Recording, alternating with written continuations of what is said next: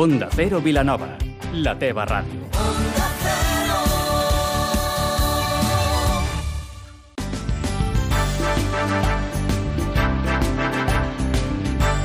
Más de uno Vilanova, amb Maria Gómez.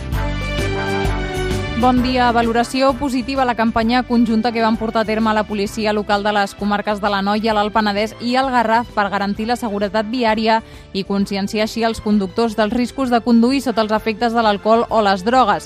El passat 22 de juny es van coordinar durant la nit i la matinada amb diferents controls una manera de mostrar la voluntat per part dels professionals de garantir la seguretat viària en aquests municipis.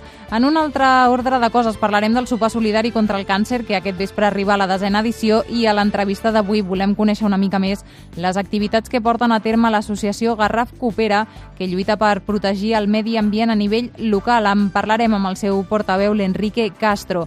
Avui és dijous 27 de juny amb Fran Villar al control tècnic. Comencem.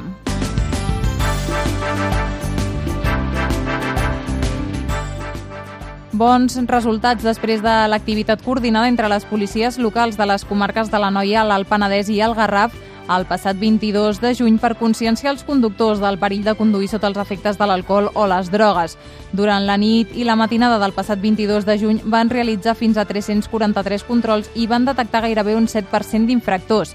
Amb aquestes iniciatives conjuntes volen posar de manifest la voluntat dels cossos policials de garantir la seguretat viària en aquestes zones. Bona rebuda que fa que ara es plantegin repetir l'experiència amb l'arribada de festes majors on el consum de l'alcohol augmenta.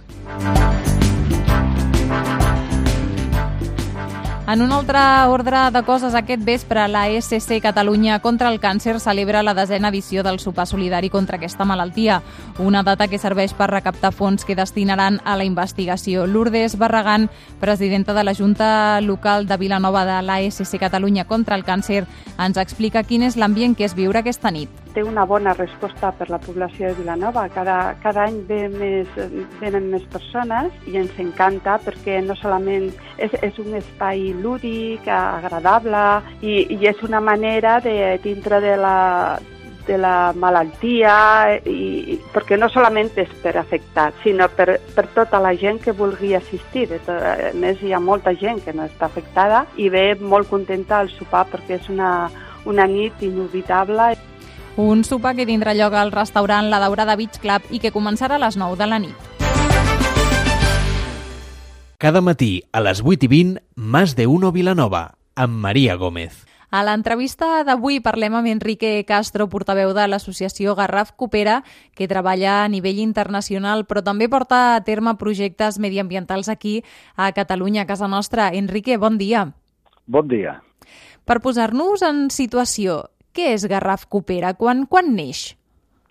Bueno, nosaltres vam néixer el 2011 a Vilanova i la Geltrú com a una expressió de compromís cívic i solidari de moltes persones, que algunes de les quals estàvem amb altres ONGs, tant de cooperació com de medi ambient, mm -hmm. a nivell eh, estatal, a nivell eh, de Catalunya, i vam dir, bueno, doncs, pues, les grans eh, ONGs treballant a nivell mundial. Pues nosaltres anem a fer alguna cosa molt centrat en el Garraf, molt centrat a, a, a la localitat. Som una societat que volem els resultats, eh, que volem veure els resultats molt ràpid, no? i a vegades potser això ens penalitza que efectivament ara vosaltres que, que treballeu amb el medi ambient pensem que no està tan malament com poden dir els informes o segons quins estudis, però és que potser d'aquí 20 anys ja no estarem a temps de salvar-lo ja no estem a temps.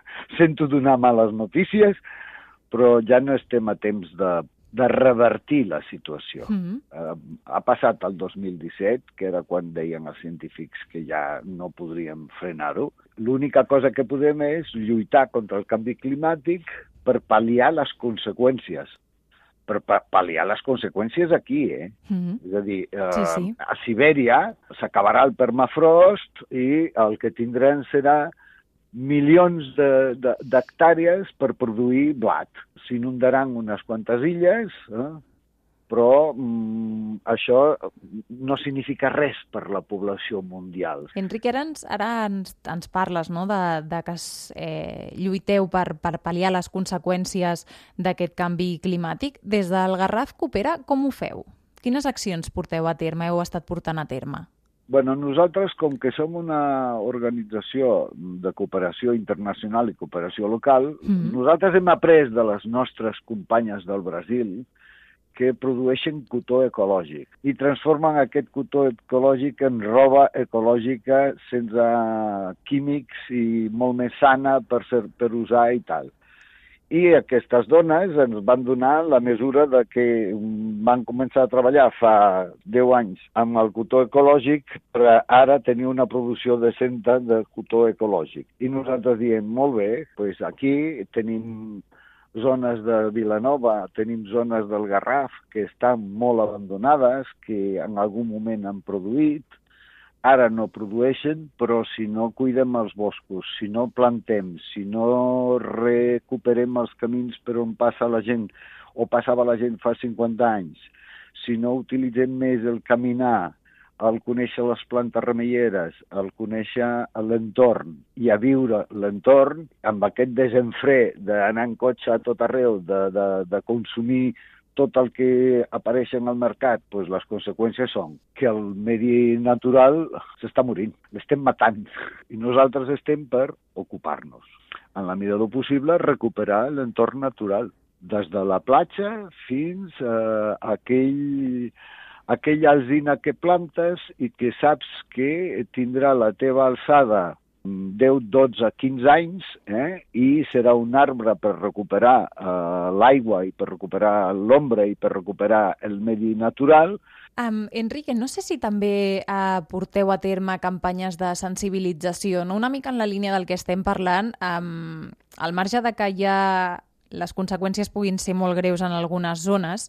Uh, no sé si la societat ja comença a ser conscient, ara que ja potser hem passat la, hem creuat la línia vermella, no sé si també feu eh, trobades o xerrades per sensibilitzar a, a la societat que, que hauríem de col·laborar entre tots una mica per, per fer que aquestes conseqüències no siguin, no siguin pitjors de les que ja són.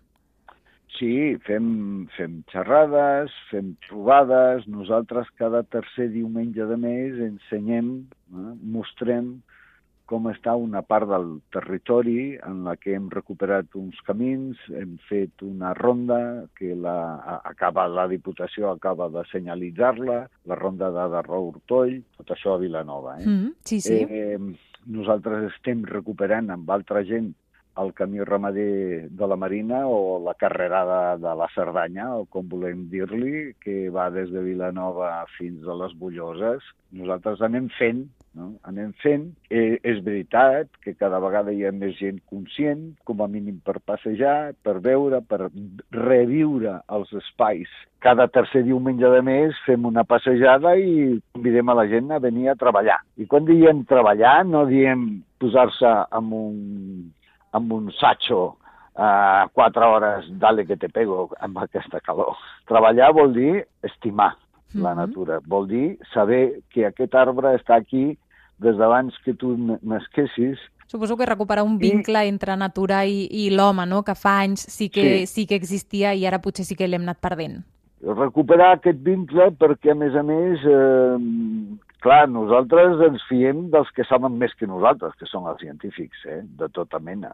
Ens estan dient i nosaltres ens informem i actuem en conseqüència. Si ens diuen, heu de recuperar totes les petites basses, encara que siguin d'aigües de pluja, encara que se sequin a l'estiu perquè s'han de secar aquí al Garraf, doncs nosaltres ho fem. Que això significa que hi haurà més mosquits? Doncs pues clar, no, ja està bé que hi hagi més mosquits a les basses, perquè hi haurà més ocells, és a dir, reequilibrar l'ecosistema. Enrique Castro, portaveu de l'associació Garraf Coopera, que treballa a nivell local i internacional lluitant per aquesta recuperació del medi ambient. Enrique, moltes gràcies per atendre'ns. Gràcies a vosaltres.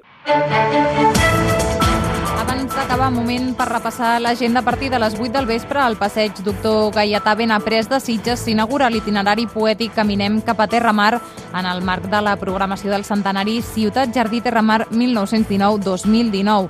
Una nova activitat per retre un nou homenatge a la revista Terramar, tot un referent de l'època. Nosaltres ho deixem aquí, poden continuar escoltant tota la informació a Mas de Uno en aquesta mateixa sintonia. Que passin un molt bon dia. Más de uno Vilanova, amb Maria Gómez.